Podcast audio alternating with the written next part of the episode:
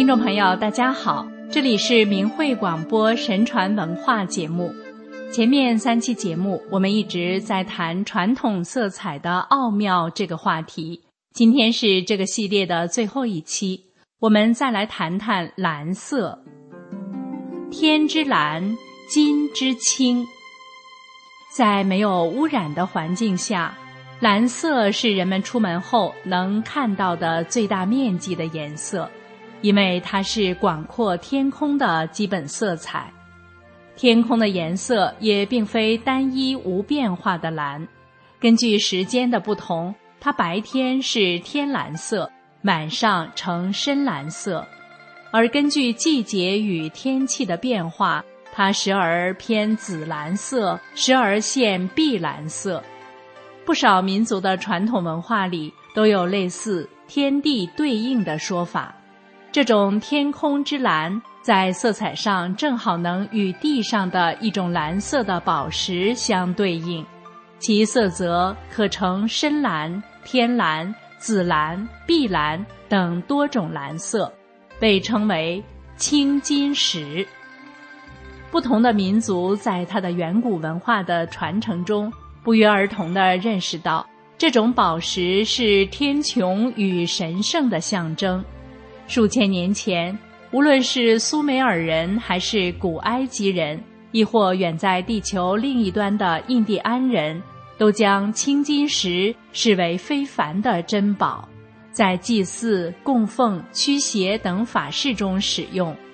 这些传统文化底蕴非凡，甚至在一些古文明消失后仍然流传于世，并被其他文明所继承。哪怕到了中国清代，当举办祭天大祀的时候，皇帝还要身着蓝色朝服，并按规定佩戴一百零八颗青金石穿成的祭天朝珠。很多人都知道。自然界里蓝色的矿物其实不少，远不止这一种矿石。所谓色相如天的蓝石头，随随便便就能找出好几种来。那么，为什么偏偏青金石受到如此优待呢？原因再次涉及到了神佛。这里可以给大家举几个例子：阿卡德。亚述和巴比伦等美索不达米亚神话中的月神叫做辛，相传他在外貌上有个特点，就是留着由青金石构成的胡须。这种情况并不少见，古埃及也有类似的记载。前面已经谈到过，古埃及人认识到黄金是神体，但他们还有更细节的认识。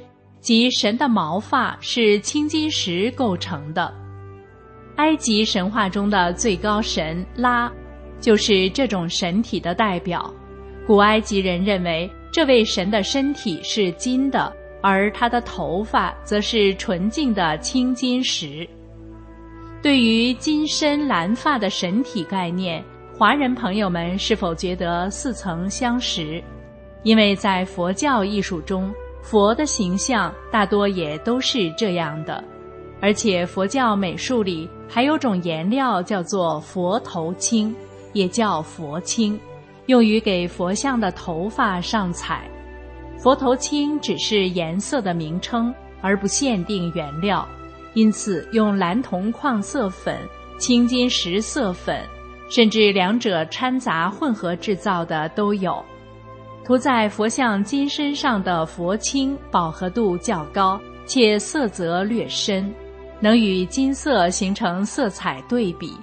在古代，为了能很好的表现这种金身上的蓝色，比较理想的色料就是由青金石研磨并提纯制成。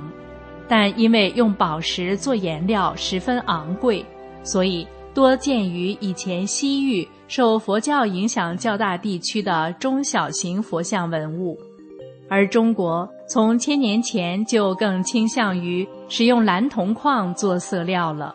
当然，也有不少佛像的头发是不上色的，但在西藏手绘的唐卡上却经常能看到青金石制成的颜料。将青金石制成群青色粉的做法。在西方美术史上更为常见。西方绘画中有用群青颜料来绘制圣玛利亚衣袍的传统，以这种昂贵的蓝色来表现神圣。当然，这种颜料并非仅限于绘制圣玛利亚的衣服，传统绘画中也常给描绘的上帝和耶稣的服装使用这种色彩。美术史上经常能看见宗教美术作品中。使用黄金和青金石做原料，人们往往认为这是源于人对神的敬仰，所以用昂贵的材料去绘制赞颂神的艺术作品，确实如此。但它也只是一种外在的表现。其实这些物质并不是仅仅因为价格高昂才被用来表达神圣的，而是它们昂贵的本身也有其渊源。其实万物皆有灵，凡事都存在着更深远的原因。材料的本身同样涉及到更高深的学问，也只能以慧心领悟，随缘而得。另外需要说明的是，青金石在明清以前并不叫现在这个名字。由于中国自古都是从其他国家进口这种宝石。不同的地区经历不同的时代后，在名称上显得很混乱。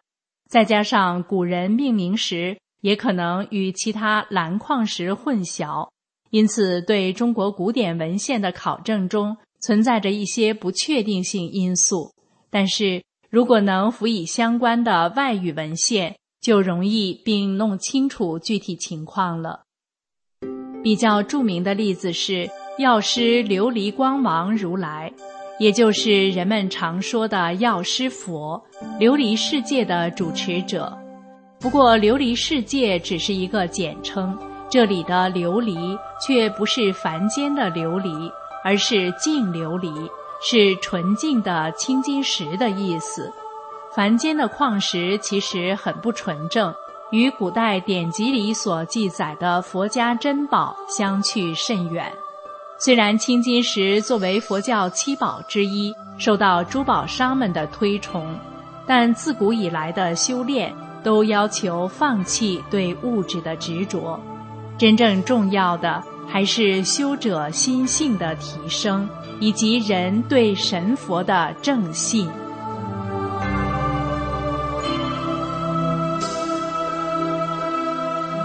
传统色彩的奥妙这个系列。只是简单列举了几种较为代表性的传统色彩，还有很多其他颜色未能一一提到。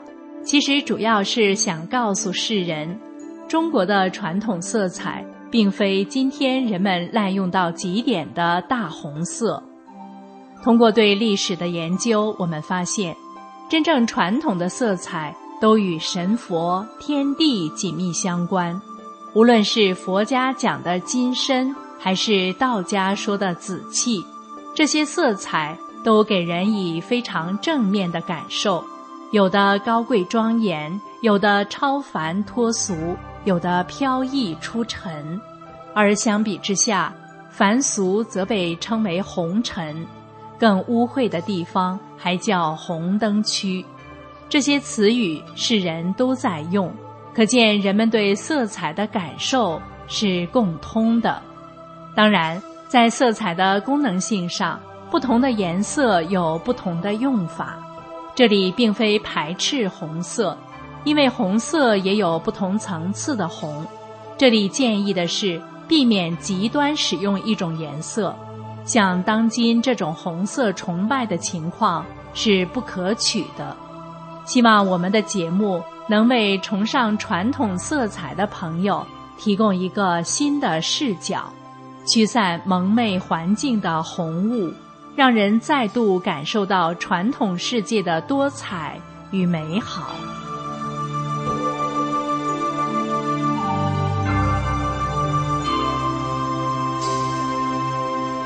好了，听众朋友，关于传统色彩的系列节目到这里就结束了。